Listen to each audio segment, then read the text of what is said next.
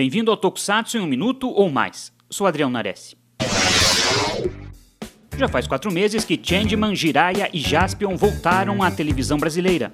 Houve quem comemorou poder rever os heróis da infância e apresentá-los para os filhos. Também houve quem se incomodou com o tokusatsu antigo na TV e desdenhou da nostalgia dos trintões e quarentões. Para seguir a moda, ainda surgiram aqueles que odeiam tudo. Odeiam quem gosta, odeiam quem não gosta, odeiam quem odeia e, acima de tudo, só querem criticar, falar mal, mas não assistem às séries na Band nem no streaming e não viram nenhum tokusatsu produzido no século XXI. Apesar de tudo isso, a verdade é que essas séries são sim um tapa-buraco. Não fosse a pandemia de Covid-19 que paralisou o futebol que a Band exibia no horário, o Tokusatsu estaria relegado às madrugadas, como foi com Power Rangers. Essas séries são o que a Band tinha na mão, e deu certo. Mas a nostalgia não garante o Tokusatsu no Brasil.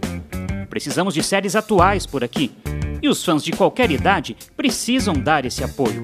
Uma fagulha renasceu, mas acender a fogueira depende de todos nós. Seria bom se 2020, mais que o ano da pandemia, fosse o ano do Tokusatsu. Fique ligado aqui no Super Hero. Vida longa ao Tokusatsu e até mais!